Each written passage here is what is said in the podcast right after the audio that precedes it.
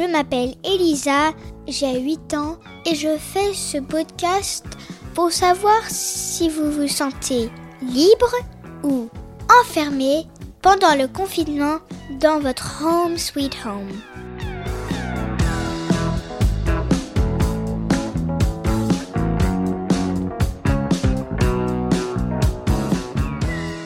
Pour ce cinquième épisode, j'ai décidé de parler de la nature. Moi, je suis enfermée à Paris dans ma maison comme beaucoup d'enfants. J'aimerais bien aller en forêt, à la nature, dans un jardin, à la mer même, mais c'est le confinement. Alors, on va écouter Frédéric nous dire une chose très importante. Elle a vu un truc incroyable et je crois que ça va vraiment vous plaire. Hier, alors que je regardais par la fenêtre dans le vide, j'ai vu une cigogne. Une cigogne voler au-dessus de, l'immeuble d'en face et sans doute se poser dans le jardin qui était derrière. Une vraie cigogne, hein, comme dans les dessins animés. Donc j'en avais jamais vu à Paris.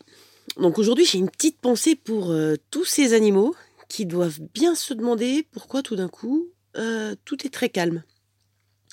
Les rats qui doivent se demander pourquoi il y a carrément moins de gens dans le métro, les oiseaux qui tout d'un coup survolent des jardins et des parcs euh, un peu vidés. Euh, je pense à toute cette nature qui, euh, qui en profite, qui débarrassée de nous, en profite pour, pour s'épanouir, pour se reproduire, pour être un petit peu peinard. D'ailleurs, on commence à avoir les premières images avec Venise qui retrouve ses eaux claires un espèce de mammifère qu'on a revu pour la première fois à Marseille. Je pense que d'ici deux, trois semaines, on a les loups qui débarquent euh, à Charenton. Ce sera assez rigolo. Donc oui, il y a un côté déjà, euh, déjà post-Tchernobyl qui est pas totalement inintéressant. C'est vraiment l'occasion pour la nature de d'avoir un tout petit peu la paix, quoi. Donc ça, c'est un peu chouette.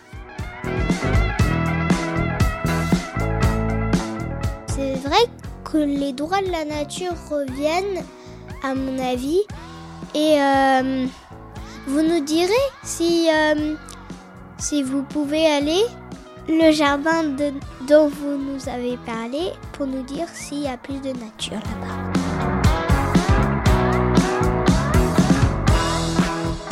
Bien sûr, envoyez-nous vos témoignages en vous enregistrant sur votre dictaphone et vous l'envoyez à marjorie.murphy@yahoo.fr. M A R J O R I E point M U R P H Y at yahoo.fr.